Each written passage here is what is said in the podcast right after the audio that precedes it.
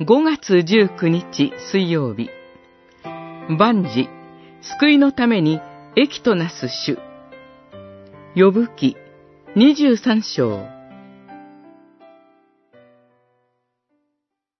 神が一旦定められたなら誰も翻すことはできない。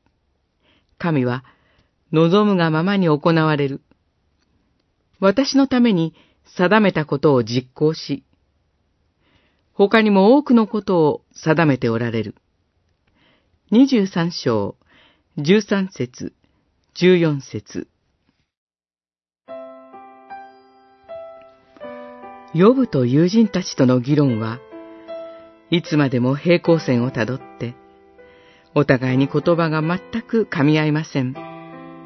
ヨブは疲れてしまい、自分の心の内に溜まっていることを告白します。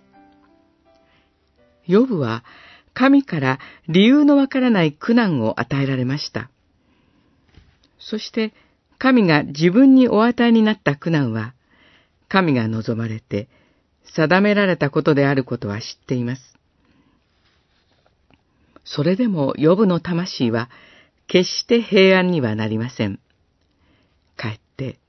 恐れて怯えざるを得ないのです。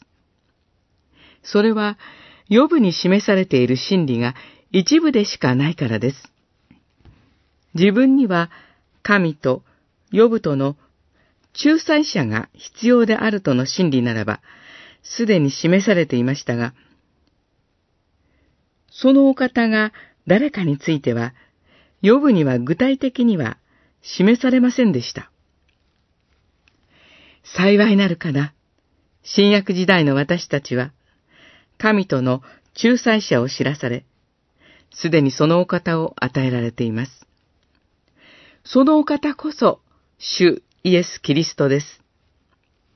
ですから、神が望まれるままにすべてを定めておられると知っても、決して恐れる必要はありません。万事、救いのために、益となす主なる神に信頼しきることができるのです。